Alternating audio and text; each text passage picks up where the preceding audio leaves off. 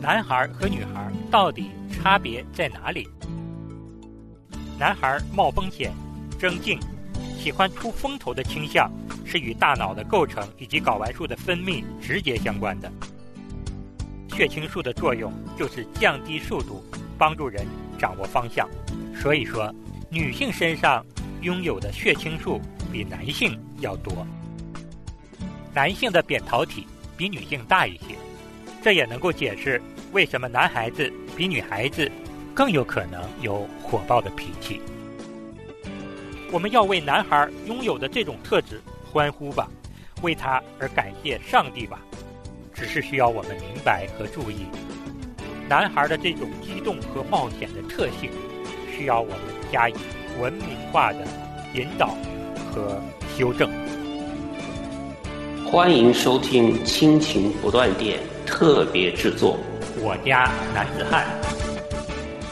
亲情的家人们好，我是安好，欢迎大家收听我们今天的《我家男子汉》。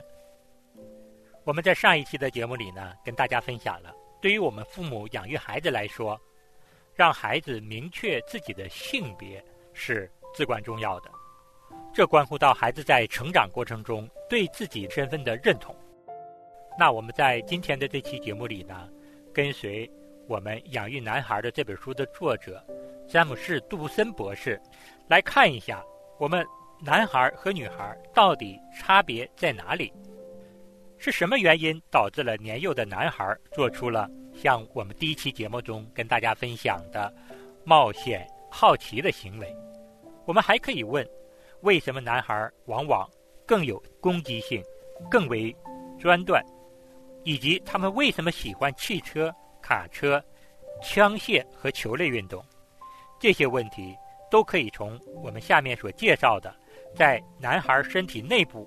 运行的三种身体特征和过程中找到答案，请大家随我们的节目听下去，因为下面的这些信息呢，确实是有一些专业性的，听起来可能不会使你感兴趣，但这对你理解你的儿子是很重要的。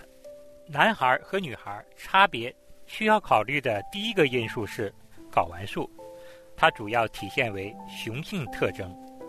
这种激素在怀孕六至七周以后就已经形成，这时候继承了 Y 染色体的胚胎开始生成大量的睾丸素，它使得小小的胚胎有了男性的特征。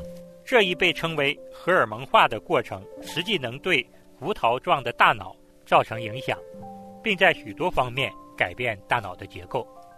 其中一个重要的影响就是使得连接大脑两半球的神经纤维。降低了，这限制了从大脑的一边向另一边发出的电流传输数量，而这会对人的整个一生带来重要影响。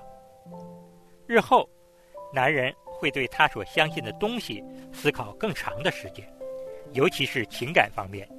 对于自己为什么会这样，男人可能永远不会理解。而另一方面，女人一般会接触到两个半球过去积累的体验，几乎很快就会领会出自己的感觉。睾丸素对男孩成长中的心灵和身体还有其他许多深刻的影响。事实上，它会影响男孩以后一生中的一切思想和行为。睾丸素产生的另一个高潮发生在男孩的青春期开始之初，这一切。使得他从男孩变成男人，这一荷尔蒙的第二次大增长，使得以下的情况迅速出现了，包括脸部的胡须、体毛、沙哑的嗓音、脸部的斑点、肌肉的发达和性意识的出现，最后是成年男性特征的形成。这些有巨大影响作用的物质，不仅仅包括睾丸素，还包括女性的雌激素。它们就是那些使得父母紧张不安的某些奇怪行为产生的部分原因。这一切解释了为什么一个十二岁男孩或十三岁的女孩突然转变为一个郁郁寡欢、情绪抑郁青少年的原因。人体身上的化学构成在一段时间里似乎变得疯狂。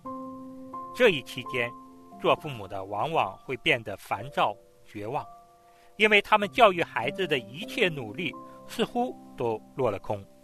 自律、保持清洁、尊重权威、工作道德，甚至普通的礼貌礼仪，在几年的时间里都变成了失败的事业。但是好时光终会来临，使得孩子们燃烧起来的机制，最终会使得他们冷静下来。因此，建议我们父母对自己的孩子会长成怎样的人，不要做出过于匆忙的设想。我相信。父母们应该寻求一种方式，让他们度过青春期这一关头，而不是以家长身份为他们定好一切，由此而激怒孩子。原因也在于此。在胎儿期以及后来在青春期开始时，荷尔蒙的大量形成，对你来说可能并不是什么新鲜的内容，但是人们对雄性的引擎睾丸素理解较少。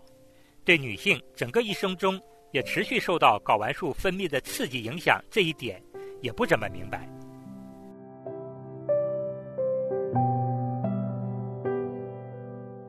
下面我们跟大家分享的是刊登在《纽约时报》上的由安德鲁·沙利文写的一篇精彩的文章的一部分，描述的就是这方面的内容。我们一起来听一下：男性荷尔蒙。睾丸素显然与男人、女人的心理控制、自信的身体特征和高度的自尊有关联。在极具斗争性和竞争性的环境，尤其是身体相接触的环境中，身体含睾丸数量最多者获胜。把任何两个男子关在一个房间里，含有睾丸数较多者在交往过程中往往处于支配地位。上班工作的妇女。比待在家里的妇女，睾丸数含量要高。上班妇女的女儿，比起家庭妇女的女儿来说，其睾丸数的含量也要高一些。由此可以得出这样一种结论：睾丸素是一种风险推进剂。那么，它对年幼的男孩在行为上又会产生怎样的影响呢？大多数的专家认为，男孩冒风险、钻断、致富、斗殴。争竞、争吵、自吹，在某些技能方面，比如说做题、数学、理科等，喜欢出风头的倾向是与大脑的构成以及睾丸素的分泌直接相关的。这或许解释了为什么男孩在教室里有时会如坐针毡，老师把他们叫做坐不住板凳的那群人。睾丸素也是男孩早早就产生想当最强壮、最勇敢。最坚韧的男子汉的原因之一。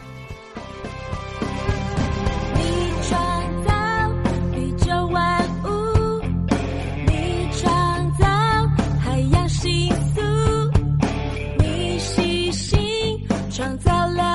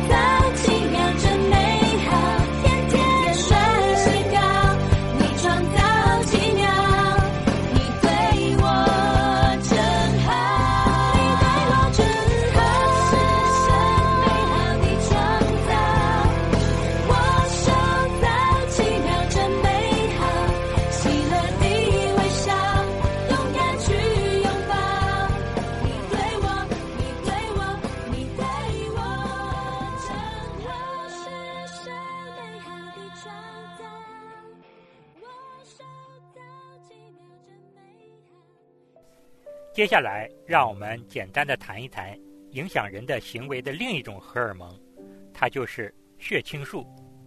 其作用是把信息从一个神经细胞传到另一个神经细胞，因此它也被叫做神经传送器。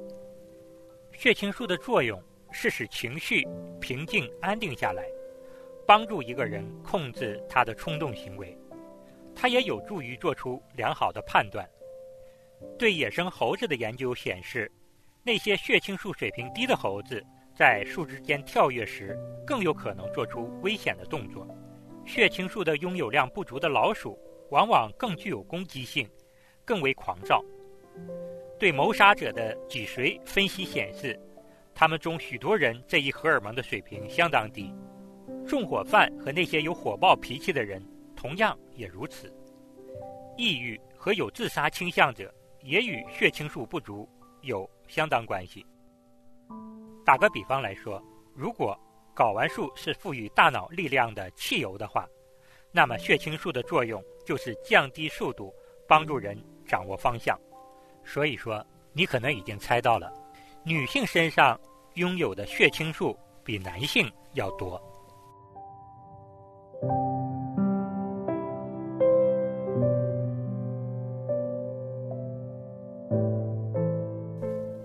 助我们理解男性和女性差异的神经生物学的第三个方面，就是大脑中被叫做扁桃体的那部分。它的大小就像一颗杏仁儿，其功能就像一个很小但又很强大的情感电脑。当感觉器官意识到一个身体或情感的威胁时，扁桃体就立即发出指令，要求肾上腺和其他防御器官。投入行动。面临危难时刻，人可以通过调节各种荷尔蒙的分泌，以最大限度地获得生存的机会。还有证据表明，扁桃体绝不会遗忘恐惧的时刻。这就是为什么受过创伤的人们经常发现他们难以忘记令他们毛骨悚然的体验的原因。扁桃体让我们感兴趣的原因是它在调节攻击性行为中的作用。它位于大脑中下丘脑的中央，这里就是情感区域。在扁桃体发现有威胁或挑战时，它通过神经元联络的方式，把电脉冲射向下丘脑。这时的下丘脑正处于令人不快的情绪状态，在此情况下，再加上睾丸素，那你就可能做出激烈的反应。请允许我把最后一点再强调一下：扁桃体只能对已存储在记忆库存中的东西做出反应，它不会思考或推理，它释放出非理性的化学和电反应，这有可能在面临危机时解救你的生命，但它也有可能使你陷入鲁莽暴力行为中，因而使情况变得更糟。男性的扁桃体。比女性大一些，这也能够解释为什么男孩子比女孩子更有可能有火爆的脾气。总而言之，我们讨论了男性神经生理学的三个重要因素：睾丸素、血清素和扁桃体，它们一起决定了男性的气质，说明了为什么男孩子是生来不同的一类。在考虑了这些特征的负面之后。我们必须在此指出，男孩和男人是拥有他们生理神经优势的。由于他们大脑的分工特征，男性一般在数学、自然科学、空间关系、逻辑和推理方面要优于女性。为什么大多数建筑师、数学家、物理学家都是男性？原因也在于此。总之，两性之间是有许许多多差异的，有些我们可能永远无法完全理解。那我们该怎么说呢？男性气质是好还是坏？是对还是错？男孩在生理上有缺陷吗？乍一看，似乎是女孩拥有了一切好的东西。一般来说，女孩们犯的错误要少一些。冒的风险也要少一些，学习成绩要好一些，更容易想到别人，不像男孩那么冲动。搞完数是不是上帝犯的一大错误呢？如果男孩更像女孩，如果男人更像女人的话，那会不会好一些呢？这就是某些女权主义者和其他社会自由主义者们头脑里想的，而且希望我们也相信的。就如我们已经看到的，他们有些人试图对男孩进行重新的编程，使他们的竞争性和攻击性减弱，敏感性增强。这是好主意吗？多半来说不是好主意。首先，因为它违背男性的本质，而且永远不可能成功。其次，两性是由我们的造物主精心设计的。由此而使两者之间的弱点达到平衡，并满足对方的需要。男女之间的差异，并非产生于如今天人们所通常以为的进化过程中发生的错误。两性之间的差异，在世间万物中，在上帝造我们的计划中，都有独特的目的。上帝在两性之中安排了各自拥有的控制力。从而使得两者取得平衡，这样的创造是多么不可思议啊！当双方通过婚姻而构成圣经中所说的一体时，他们互为补充。如果像女权主义者所宣称的那样，男人和女人都一样的话，那会使人多么厌烦呢！事情不是这样的，我们要感谢上帝，把我们男人和女人。创造的是不同的。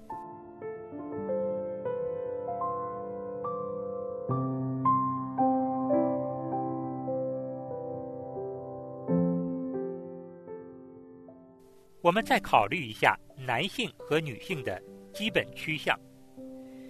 女人拥有生儿育女的权利和幸运，因此她们大多拥有这样的一些特质：预测力、稳定性。安全感、谨慎、细心、稳定、从容，他们大多数把友谊和家庭看得比成就和机会更重要。他们常常不喜欢变化，不愿意一个城市一个城市经常搬家，原因即在此。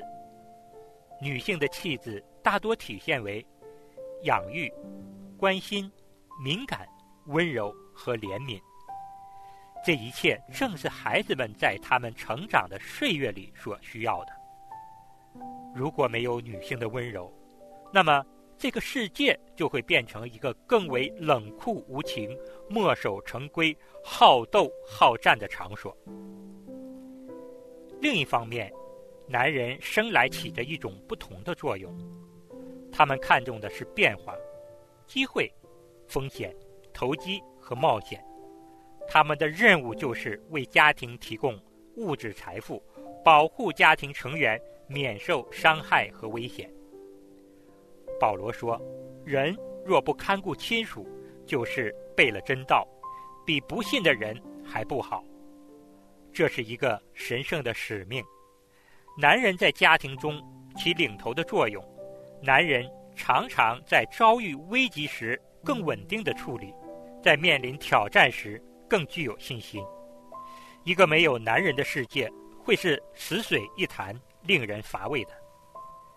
在我父亲去世时，我妈妈含着泪说：“他给我的生活带来了那么多的激动和欢乐。”这一特征往往对女性产生了很大的吸引力。当这些与性别相连的气质在家庭中产生作用时，他们平衡着双方的弱点，同时起着加强作用。例如，一个男人可能会对创办一家企业或者突然冒出来的主意兴奋不已，他可能会把家里所有的财产拿去孤注一掷；而另一方面，他的妻子看到了风险，他更具有怀疑心，更小心谨慎，他所产生的勉强态度。是由于他拥有某种发现危险和负面结果的能力。有时候，女人或许无法解释她为什么会有这样的感觉，但是她的直觉往往是对的。任何一个男人要是不认真考虑他妻子的看法的话，那他就失去了很有价值的信息。另一方面，如果一个女人必须在一个念头飞走之前抓住他的话，那么她丈夫就有可能错失可以到手的真正的机会。有时候，男人的冒险精神应该战胜女人的优柔寡断。总之，无论是女人还是男人，并不拥有绝对的真理。他们个人的气质应该相互调节。这不仅仅体现在生意场上，而且几乎包括生活中的方方面面。不久前，我与一位夫妻谈话，他们对这类对立的倾向理解得很好。两个人这么说：一个说男人是油门，一个说女人是刹车，双方都对汽车的安全行驶有着关键的作用。